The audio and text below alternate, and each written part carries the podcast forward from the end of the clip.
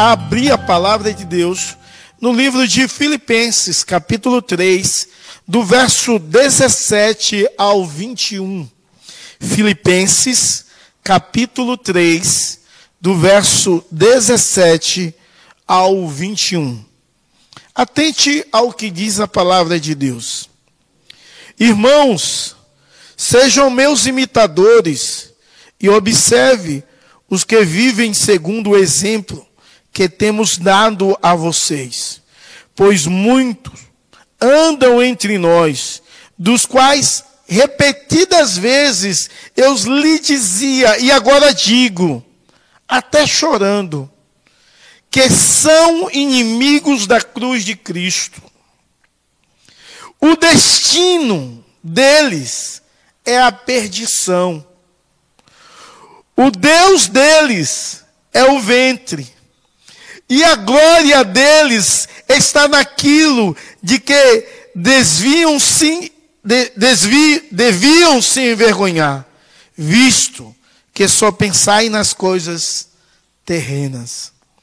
Pois a nossa pátria está nos céus, de onde também aguardamos o Salvador e Senhor Jesus Cristo o qual transformará o nosso corpo de humilhação para ser igual ao corpo da sua glória, segundo a eficácia do poder que ele tem de até subordinar a si mesmo todas as coisas. Que o Senhor em nosso coração possa aplicar a poção da palavra lida em nome de Jesus.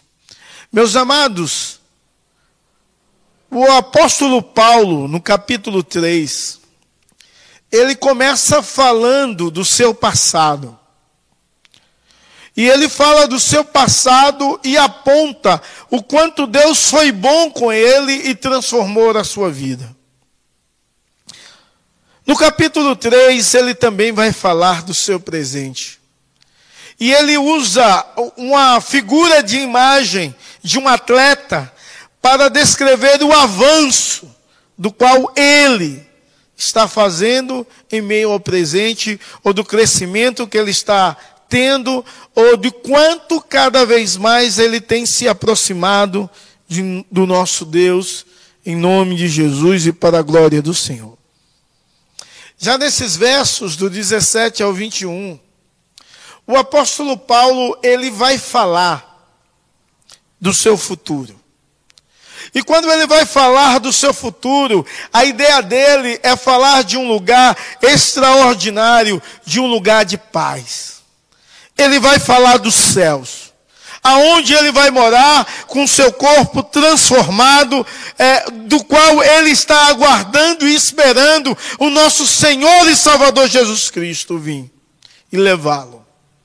Essa é uma esperança extraordinária que está muito latente no coração do apóstolo Paulo. É uma certeza de vida eterna que o aguarda como cidadão do céu.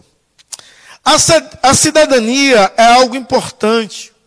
Quando nós viajamos para outro país, essencialmente, Precisamos de um passaporte que venha comprovar a minha e a sua cidadania. Porém, como cidadão do reino do céu, nós precisamos olhar a terra com um ponto de vista, com a perspectiva do céu. Nós precisamos parar de pensar em coisas transitórias e passageiras e começar a pensar em coisas eternas e no céu, no alto, nas coisas de Deus. E para isso é necessário ter um entendimento muito bem claro que o nosso nome está registrado no céu. No dia em que o Senhor Jesus nos alcançou com Sua graça, nos chamou das trevas para a luz. O nosso nome já estava escrito no céu e por isso o nosso Deus, Ele, Ele providenciou o tempo certo, a maneira oportuna do qual pudéssemos ter um encontro com Ele e ouvíssemos a Sua voz, o seu chamado, e diante dele não resistisse e se entregasse a Ele de uma forma extraordinária e magnífica. O nome do cristão está escrito no livro da vida. E isso é, determina, e isso determina a sua entrada nos céus, na morada celeste, que Cristo preparou para nós. Quando Paulo escreve isso à igreja de Filipos, a noção de Paulo para aquele povo em uma colônia grega, que se orgulhava da sua cidadania grega, era dizer para eles: há uma cidadania muito maior nos céus, mais do que o seu nome está escrito em Roma mais do que o seu nome está escrito no Império Romano, mesmo distante do Império, o seu nome está escrito no livro da vida, e isso te garante a cidadania do céu através dos méritos de Cristo.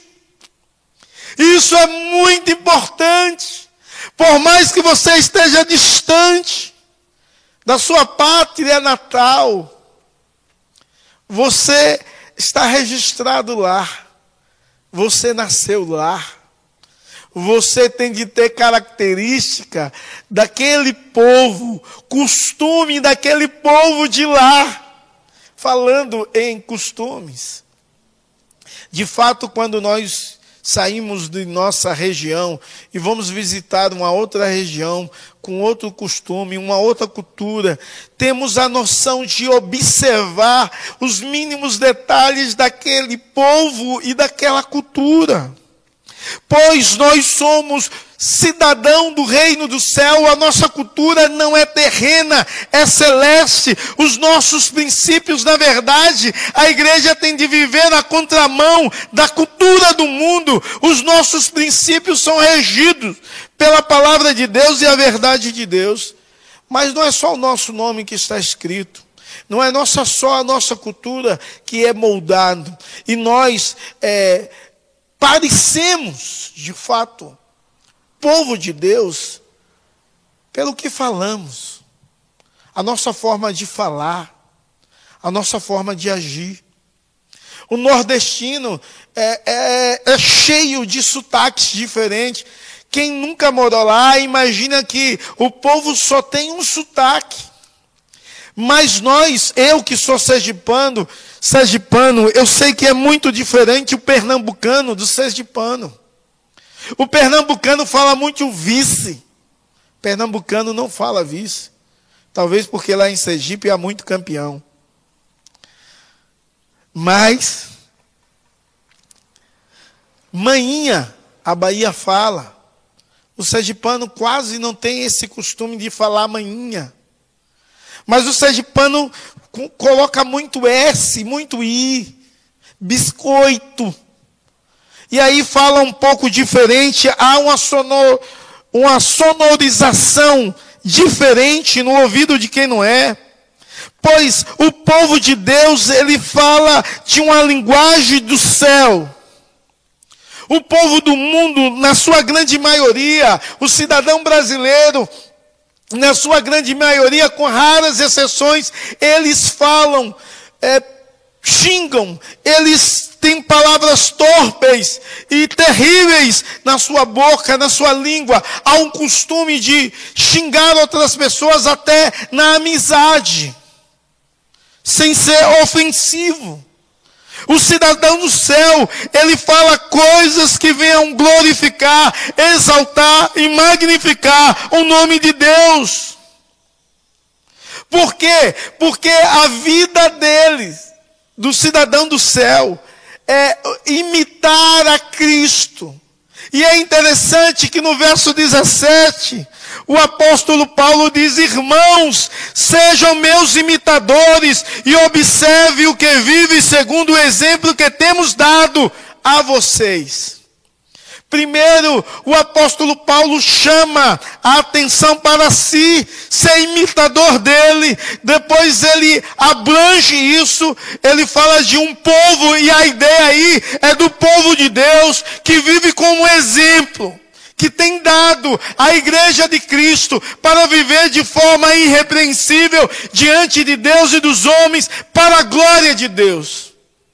E a ideia de Paulo não é porque ele é o exemplo máximo e pioneiro, mas é porque ele era moldado à imagem de Cristo. Ou seja, nós precisamos imitar a Cristo, imitar uns aos outros, no nosso bom proceder, na nossa forma de falar. Não podemos viver, viver como no passado nós vivíamos. Não podemos falar as coisas das quais falávamos em outros momentos. Uma vez, eu conheci um homem que tinha uma prática de xingar muito. E lá em Sergipe, chama seu filho do diabo, há um outro nome sendo expresso, eu não quero falar nesse momento, para não ofender ninguém, ninguém ficar escandalizado. Mas aí, quando ele se irritava, ele dizia assim: Seu filho do guincho. Guincho é uma máquina, né? A ideia dele é porque no coração havia arraigado o desejo de xingar, e como ele não queria chamar que a pessoa era filho de diabo, ele falava filho de guincho. E eu fico imaginando que a intenção por trás é a mesma. O coração dele estava precisando ser mudado, transformado. A palavra, a palavra de Deus fala que a boca fala do que o coração está cheio. Lá em Minas Gerais, eu passei um período lá, e o povo abreviava Nossa Senhora, o povo crente, e fala assim: Nó! Tudo fala, nó! Quando não fala trem, fala assim a ideia arraigada de dizer Nossa Senhora. Não estava de retirado do coração. Pode ser, sim, um vício de linguagem. Mas o povo de Deus, eles são imitadores de Cristo. Como Paulo também é imitador de Cristo e somos imitador um do outro. Nós não somos como o povo desse mundo. E ele no verso 18, ele fala sobre o povo desse mundo, que são inimigos da cruz de Cristo.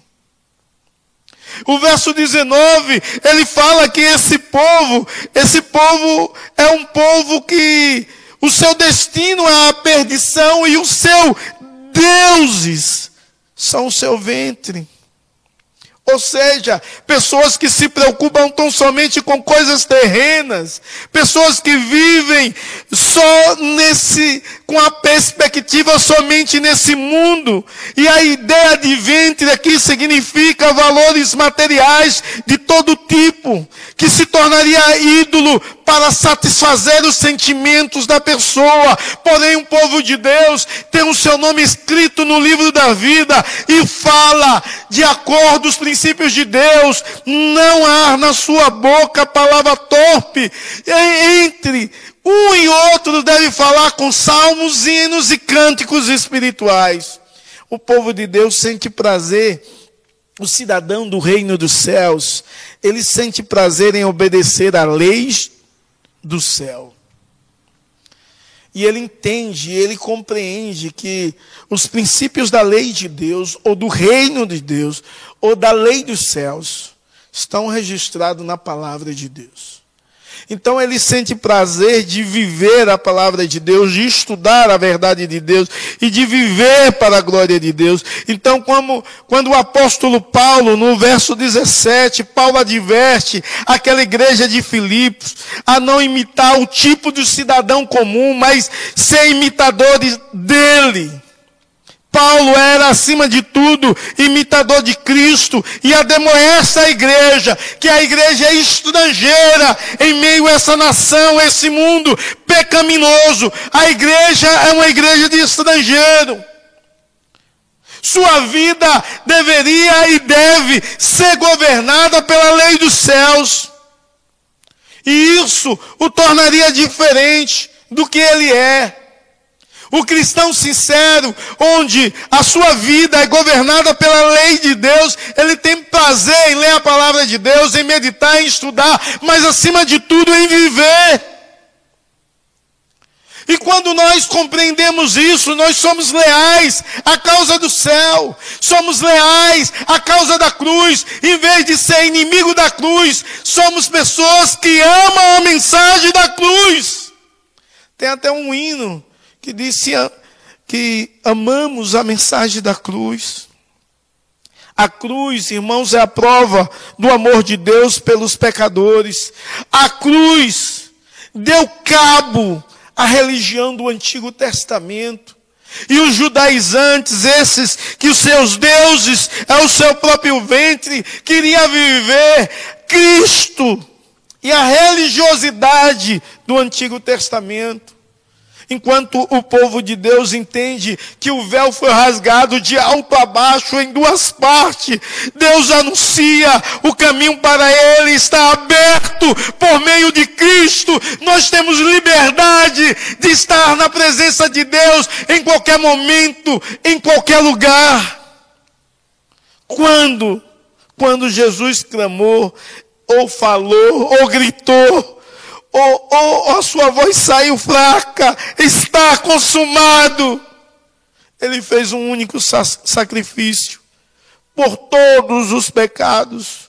E, e, não há necessidade mais nenhuma de ritual, de sacrifícios feito por mãos humanas, de sacrificarmos animais. Não há necessidade de nada disso, porque é o nosso Senhor, o nosso Deus, o Senhor Todo-Poderoso, Criador dos céus e da terra. Ele cumpriu todas as coisas. Além do mais, aquilo, tudo aquilo que se dedicava é, a, a a vida cristã do Antigo Testamento, de sacrifícios e rituais, não existe mais. Então não precisamos separar ou, ou, levantar muros onde causam separação entre judeus e gentios. É, não, os muros foram derrubados em Cristo a obediência, a ordenança, aos princípios de Deus, não a regra da carne. Então, Paulo, diante dessas verdades, desses homens que não entendem os princípios de Deus, que não entendem a vontade de Deus, que não entendem o Deus do qual eles devem servir e adorar. Ele chora. Quando você lê o verso 18, ele chora. Porque sabe que o futuro de tais homens é a perdição. Muitas vezes a igreja dos nossos dias, ela começa a, ter, atrair costumes judaicos. E a igreja se esquece que é cristã. Eu já vi templos que têm as doze tribos de Israel, os símbolos das doze tribos na parede. Nós não somos judeus.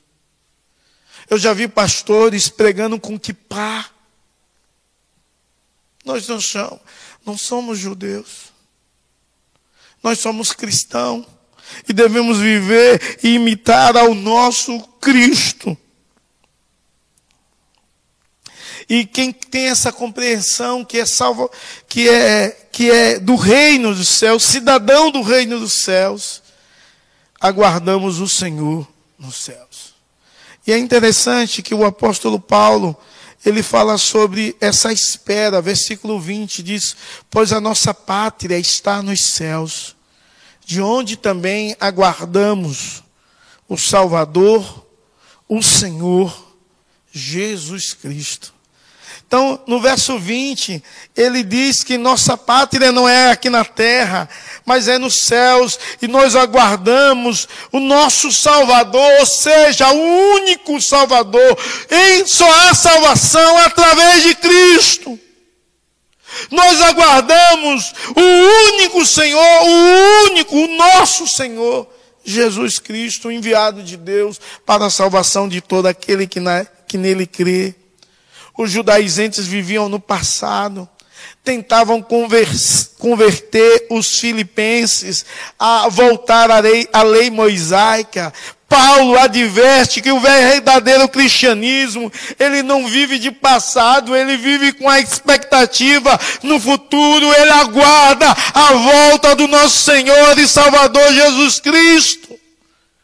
Como estrangeiro, devemos ter uma visão nova de aguardar o nosso Deus, que um dia virá, irá transformar o nosso corpo, irá fazer do nosso corpo um corpo incorruptível, segundo a eficácia do seu poder, a atuação, a, a palavra de Deus que é poderosa para mudar e transformar todas as coisas. Então a igreja deve aguardar ardentemente esse dia e viver e olhar a terra com a perspectiva do céu, porque nós somos estrangeiros nesse lugar. Devemos imitar a Cristo, imitar a Paulo, imitar os nossos outros irmãos e vivermos em nome de Jesus de conformidade com os princípios de Deus. Devemos falar, falar como povo de Deus e devemos aprender, obedecer à lei dos céus. Somos leais à causa dos céus e acima de tudo, irmãos, nós aguardamos o Senhor, que virá, o nosso Salvador e Senhor Jesus Cristo, que age com poder e graça, que vai transformar o nosso corpo através do seu poder e vai glorificar as nossas vidas nele, levando no céu, e lá nós experimentaremos a glorificação, que é o último estágio da salvação. A igreja ela olha o futuro. A igreja não, não vive só o presente, ela vive um presente com a expectativa e esperança no futuro. Ela acredita nisso. Cantamos um hino que muitas pessoas não gostam de cantar, porque muitas vezes é cantado em ato fúnebre. Ou pensai nesse lar lá dos céus. Mas o nosso pensamento deveria aguardarmos, sim, esse lá lá dos céus. Que o Senhor Jesus promete para o seu povo. Ele disse: Não fique preocupado, eu irei preparar lugar. O nosso Senhor e Salvador Jesus Cristo.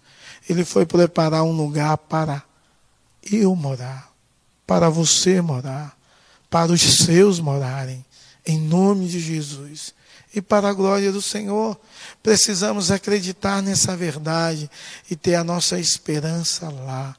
Deus é um Deus de amor.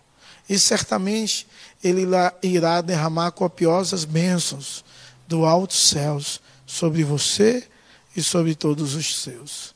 Em nome de Jesus e para a glória do Senhor. Amém. Vamos orar? Senhor, tem misericórdia, ó Deus, de nossas vidas, porque muitas vezes o nosso olhar é muito terreno e precisamos olhar sempre com a perspectiva do céu, viver imitando ao Senhor como Paulo foi e os seus seguidores imitaram a Paulo visando a glória de Cristo. Ajuda-nos, ó Deus, a imitá-lo constantemente em nome de Jesus e para a glória do Senhor. Ajuda-nos, ó Deus, a obedecermos os seus princípios, a sua lei, a vivermos para a tua glória, a sermos amigo da cruz, não inimigo da cruz. Ajuda-nos, ó Deus, a, a, a, vivermos, a vivermos continuamente para a glória e louvor do Senhor, em adoração, em magnificação ao teu nome Transforma, ó Deus, as nossas vidas cada vez mais, para que possamos, ó Deus, testemunhar, ó Deus, aonde quer que andamos a respeito do Senhor.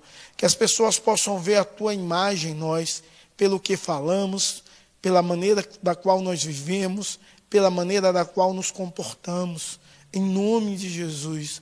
E acima de tudo, em ver a nossa esperança. Não se limita a esse mundo mas está firmado no Senhor e Salvador Jesus Cristo. Queremos te dar graça pelo teu amor, pelo teu sacrifício na cruz em nosso lugar e queremos te pedir, Senhor, que o Senhor venha cada vez mais nos ajudar a viver a viver e viver para a tua glória. Em nome de Jesus. Amém. Receber a bênção. Que a graça do nosso Senhor e Salvador Jesus Cristo, que o amor de Deus, o nosso eterno Pai, que a comunhão e a consolação do Divino Espírito Santo seja sobre você e sobre todo o povo de Deus, espalhado sobre toda a face da terra, hoje e para todo sempre. Amém. Deus os abençoe em tudo, em nome de Jesus. Tenha uma semana abençoada.